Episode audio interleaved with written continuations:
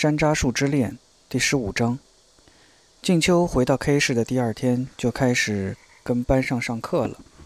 不过那时候的学生大多数时间是走出教室到社会上去学工、学农、学军、学医，反正什么都学，只是不学书本知识就是了。所以静秋回来之后，他那个班就轮到学医了。班上大多数同学都在班主任带领下到低线的关林镇去，那里有个军医院的分院，学生们就住在附近农民家里，在军医院学医。静秋因为家里没钱，付不出路费和伙食费，跟几个家庭有特殊困难的同学留在 K 市，被塞到 K 市的几个医院里去学医。学校觉得静秋他们几个留在 K 市的学生没有达到下农村去的那种艰苦程度，对他们的成长不利。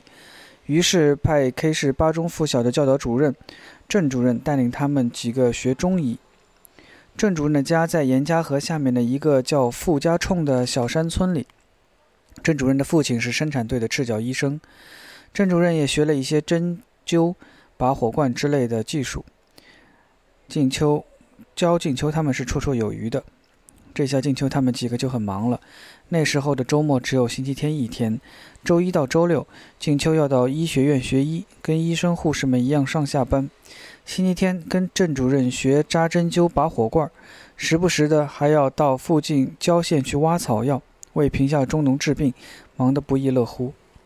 到乡下挖草药的时候，走在那些乡间小路上，特别是当暮色苍茫。炊烟袅袅的时候，静秋就会想起在西村坪度过的那些日子，想起第一次见到老三的情景，心里就会涌起一种莫名其妙的伤感，常常会有一种想流泪的冲动。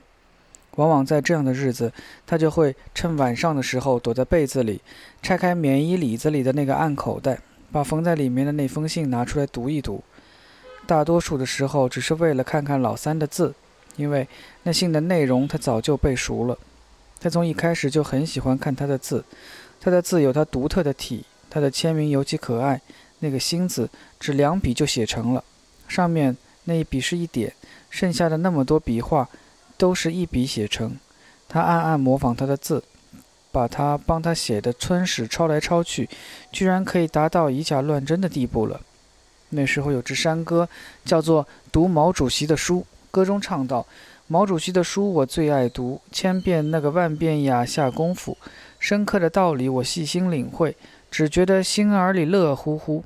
嘿，好像呢埋下了旱地里的一场雨呀，小苗挂满了露水珠啊。毛主席的思想武装了我呀，干起了革命的劲头足。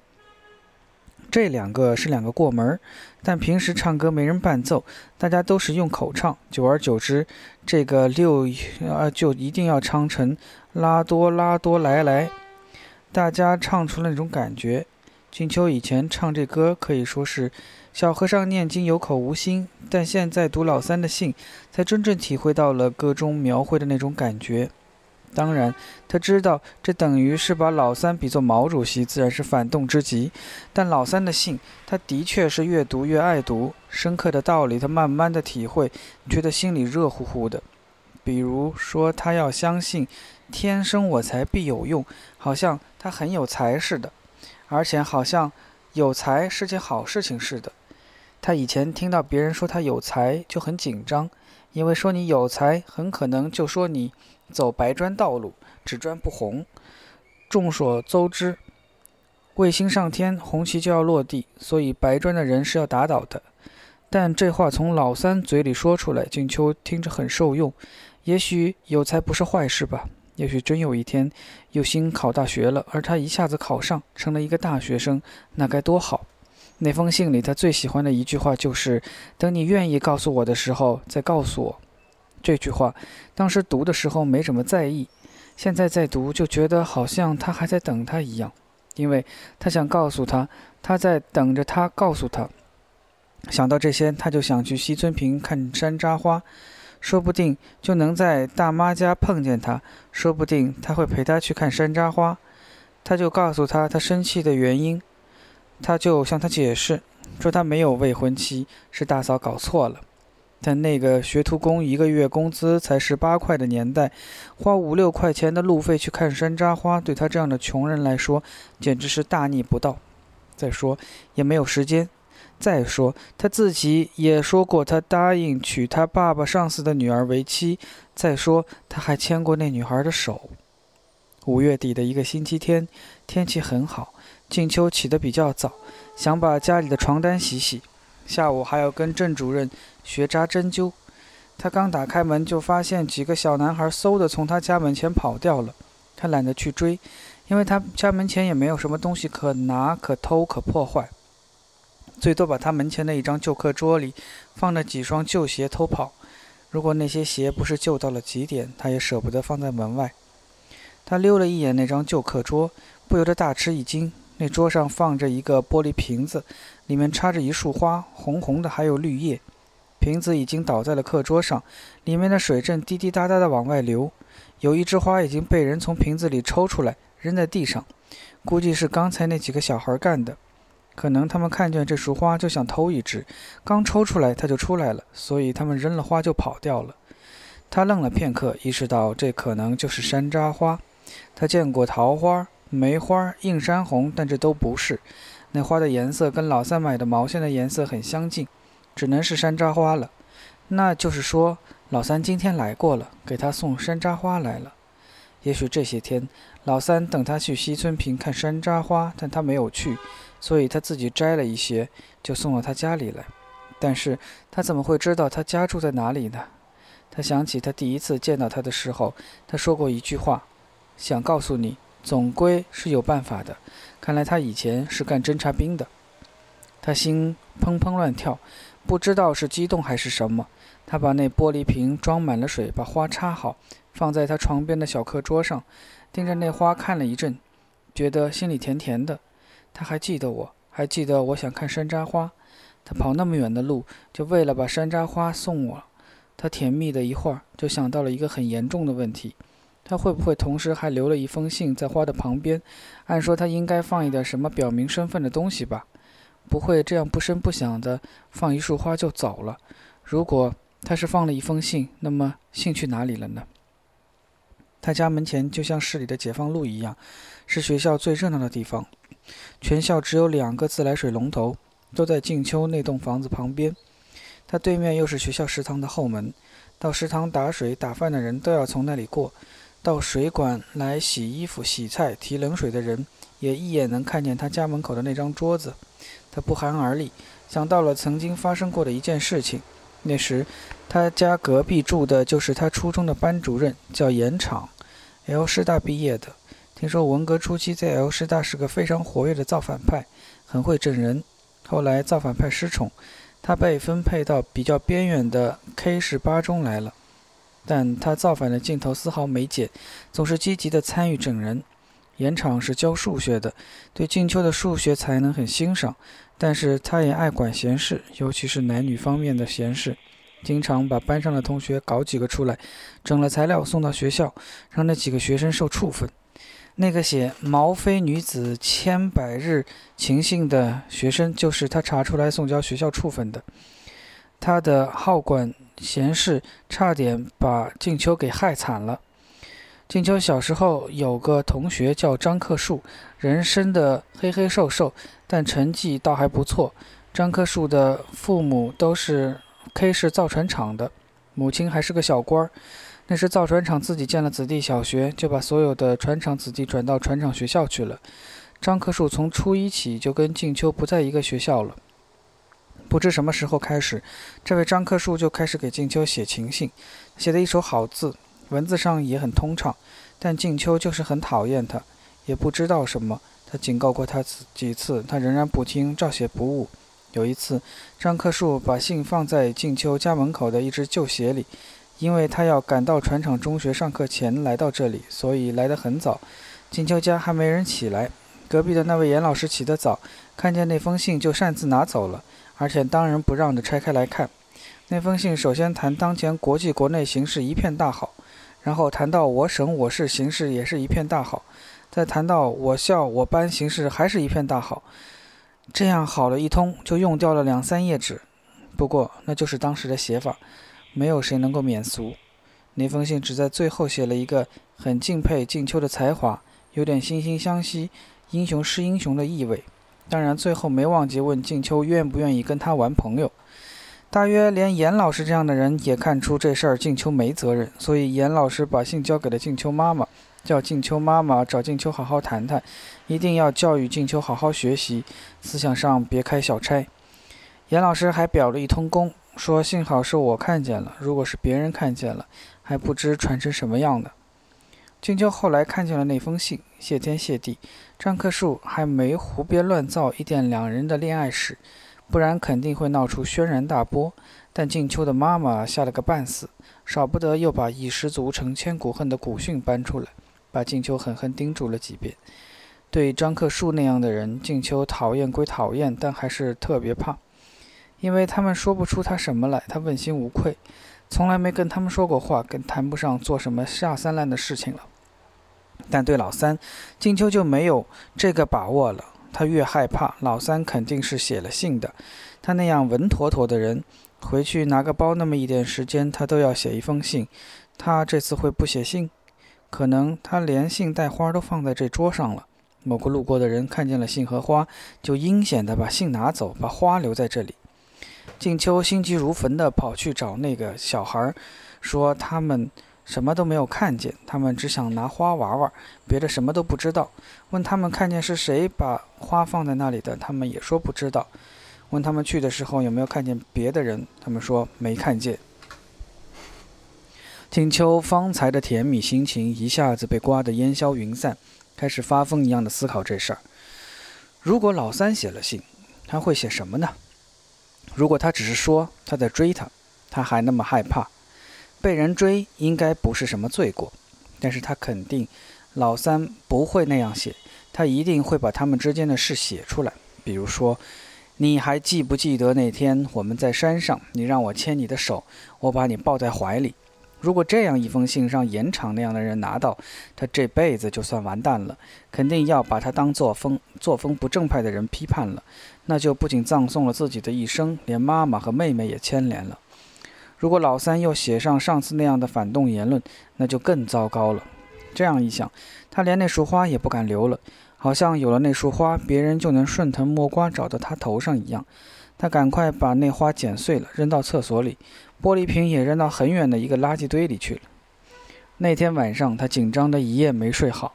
接下来的几天，他还连续做噩梦，梦见严长把他叫了去，手里拿着一封信，叫他老实交代。是不是在西村平编教材期间犯下了什么作风问题？他辩解声明，但没人相信他。最后，他们把老三叫来了，让他们俩当面对证。老三说：“你就承认了吧，你当时不是说了愿意拉你的手吗？”他没想到老三这么快就交代了，而且把责任推到他身上。他想骂他，却发不出声。然后，老三把那天的事儿全写出来了。学校对他从轻处理，而他则被他拉到了台上。让大家批判他，不知道怎么搞的，就成了他在游街了。他脖子上挂着一串破鞋，左手拿着一面锣，右手拿着一个锣锤，走一下就要敲一下，自己大声喊：“我是破鞋！”大家都来批斗我，我是个不要脸的臭婆娘，我跟人通奸。他吓得惊醒过来，满身是汗，好半天才相信这只是一个噩梦，但梦中的那一幕却是真实发生过的。是他上小学的时候看见过的游街情景，记得别人说那个女的以前是个妓女，解放后改造好了，还结了婚，领养了一个男孩，那男孩就跟静秋一个班。游街之后没几天，那个女的跳进附近的堰塘淹死了，肚子里装满了水，浮在那个脏乎乎的堰塘里，几天没人愿意去把她的尸首捞上来，怕脏了自己的手。静秋不知道为什么别人要叫那个女的破鞋。也不知道什么是通奸，但自那以后，他再也不敢穿破了的鞋，宁可打赤脚。听到一个“通”字就觉得恶心，“奸”字就更不用说了。他惶惶不可终日，看到那些住在学校的老师，就觉得他们的眼光有些异样，好像他们已经传阅了老三给他的信件一样。他想给他们解释一下，但不知道怎么解释，心里是虚的。他也不知道究竟是谁拿走了那封信。但是他觉得那些人正在商量怎么去拿到更多的证据，正在商量应该给他一个什么样的处分。一个星期过去了，他觉得自己的神经已经快崩溃了。他决定写一封信给老三，警告他悬崖勒马。他的字体变了又变，也不敢写自己的名字，因为他怕学校已经在监视他和老三了。那么这封信又会成为一个把柄。他恳求他忘了他，再不要送花送信了，不然两个人的前途就葬送在他手里了。这样写了，他又觉得不妥。如果这封信被别人看见，别人很容易就能推理出他一定跟老三做了什么下三滥的事。不然怎么谈得上忘记他？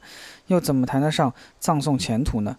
他又改写，恶狠狠地说：“我不认识你，不知道你为什么要这样纠缠我，请你自重一些。”这样写他还是觉得不妥，写得这么冷冰冰、凶巴巴的。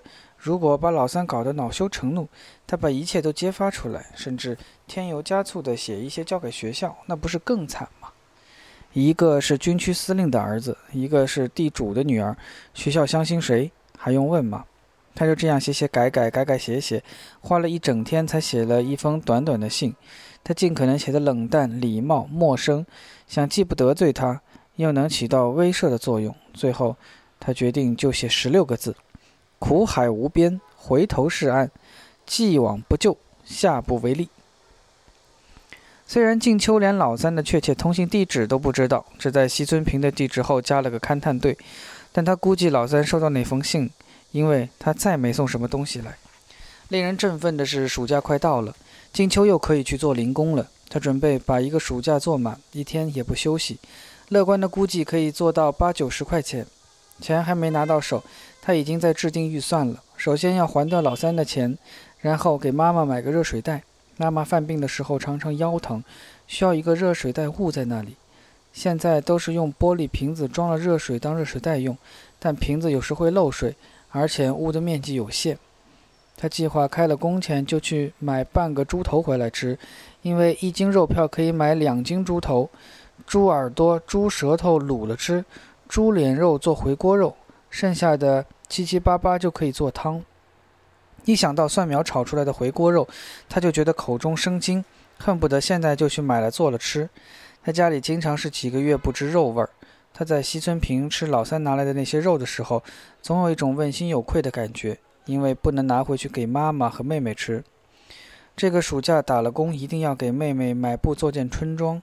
他自己老穿哥哥的旧衣服，被人笑话，所以他决定不让妹妹尝那种滋味。他要给妹妹买双半高筒的胶鞋，这有点奢侈，但妹妹想那种胶鞋想了很久了。他从妹妹看人家胶鞋的眼光里就可以读出妹妹的心思。他哥哥还欠队里的口粮钱，他希望用暑假做工的钱还上一部分。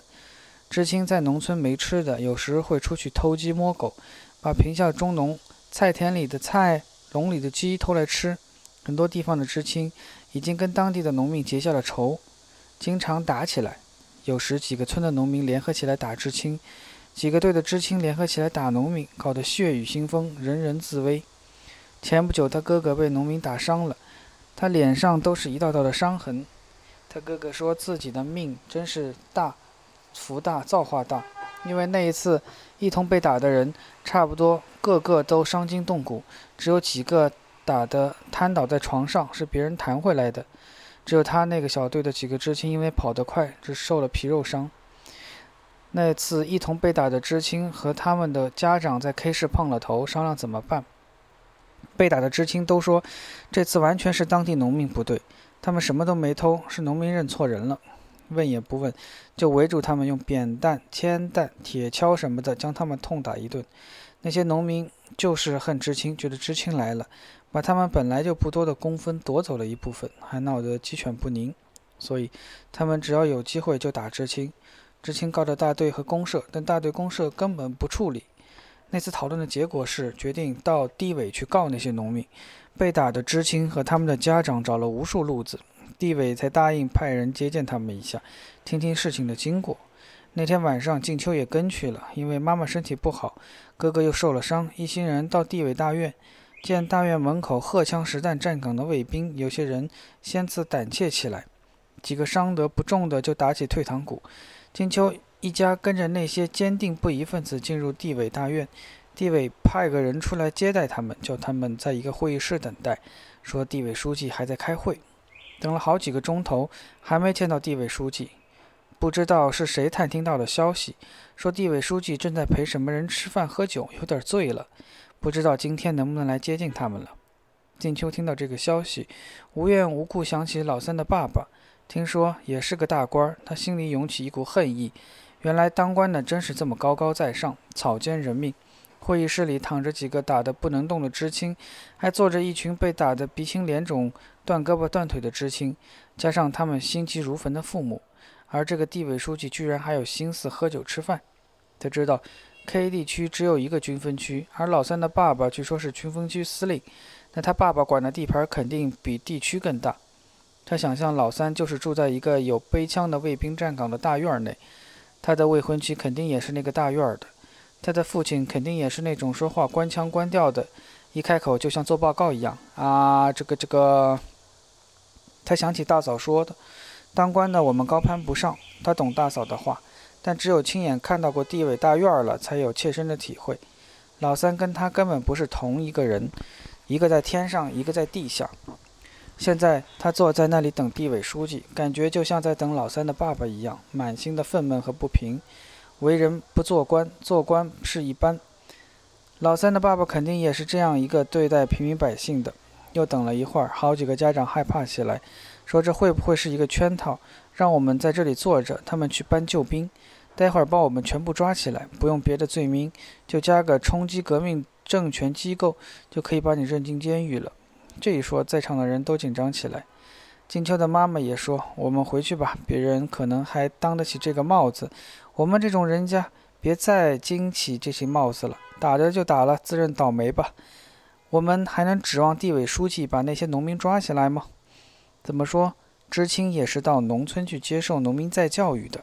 农民要用扁担在教育你，怕是也没有办法了。”静秋最恨妈妈的胆小怕事，她坚持要等下去，说：“如果你害怕，就让我在这里等着。”静秋的妈妈无语，只好陪着等。最终，终于等来了一个干部，并不是地委书记，也不知道是什么干部，反反正说是代表地委的。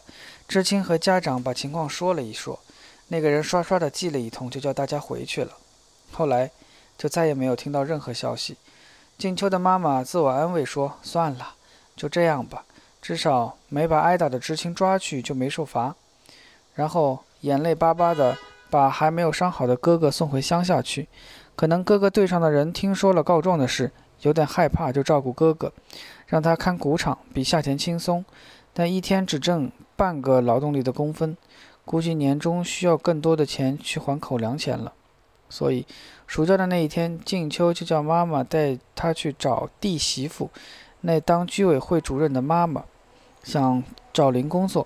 母女俩一大早就去了弟媳妇家，等在那里。弟媳妇叫李坤明，大家叫她妈李主任。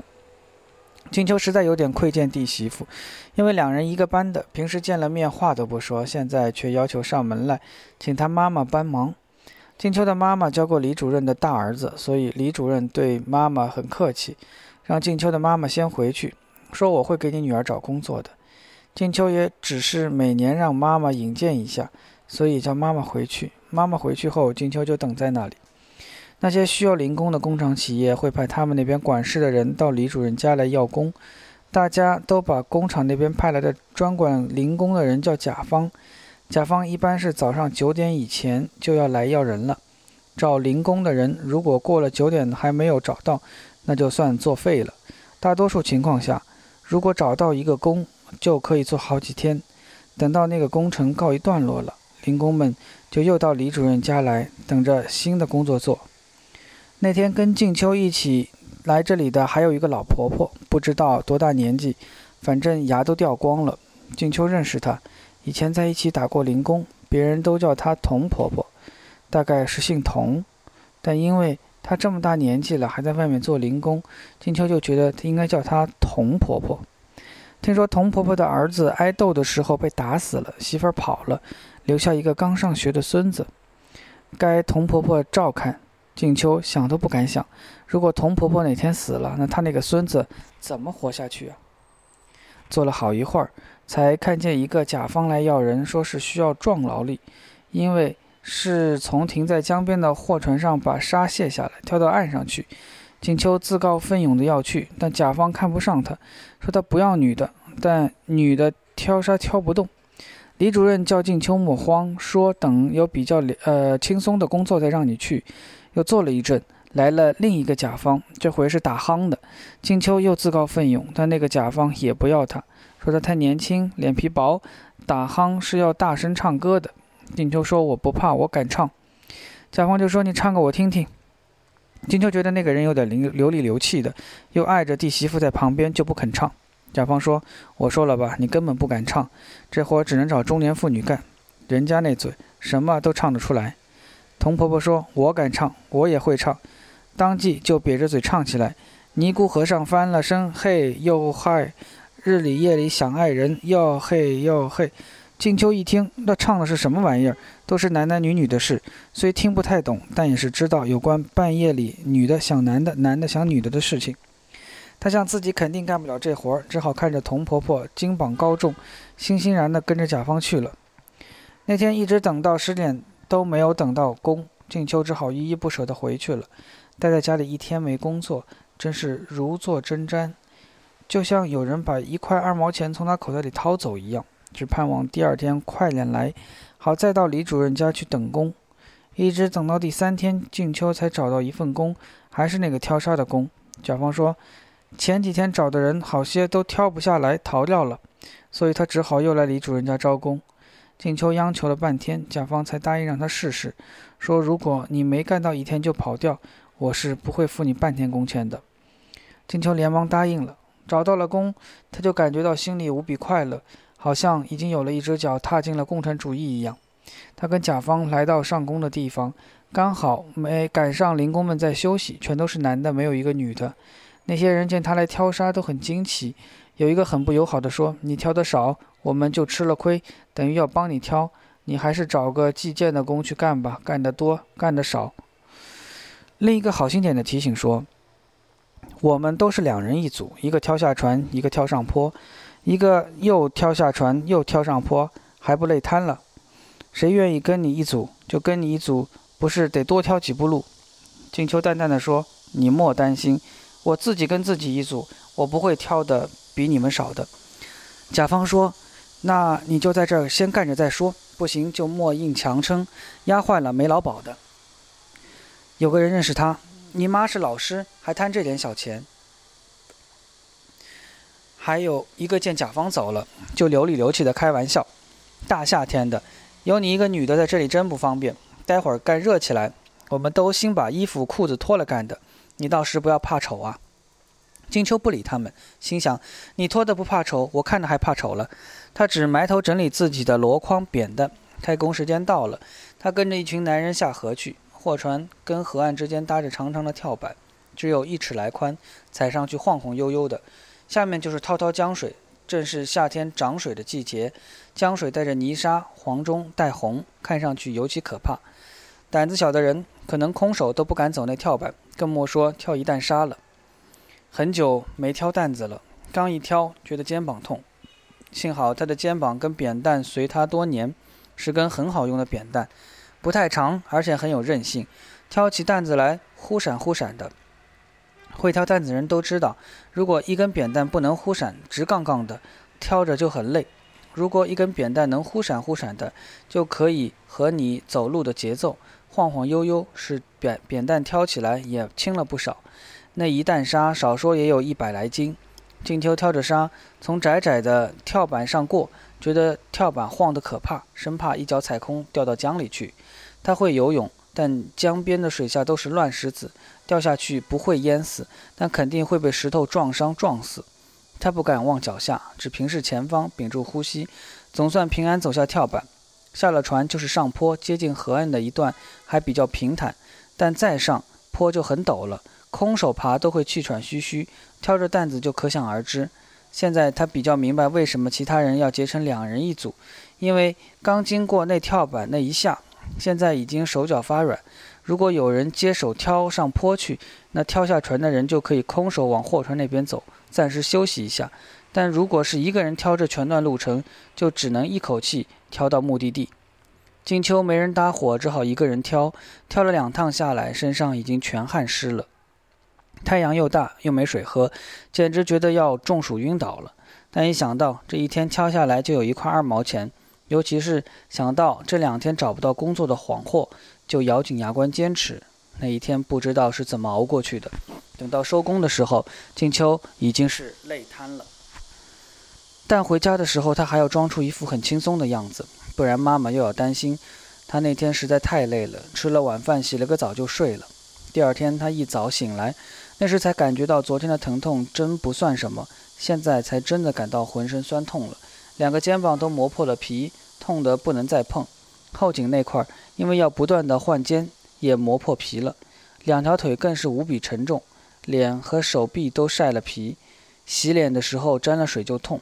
静秋的妈妈见女儿起来，连忙走过来劝她别去了，说：“你太累了，昨晚睡觉哼了一夜，今天就别去了。”静秋说：“我睡觉本来就哼哼。”妈妈抓住静秋手里的扁担，恳求说：“秋儿，别去了吧，女孩子挑担压了不好，会得很多病的。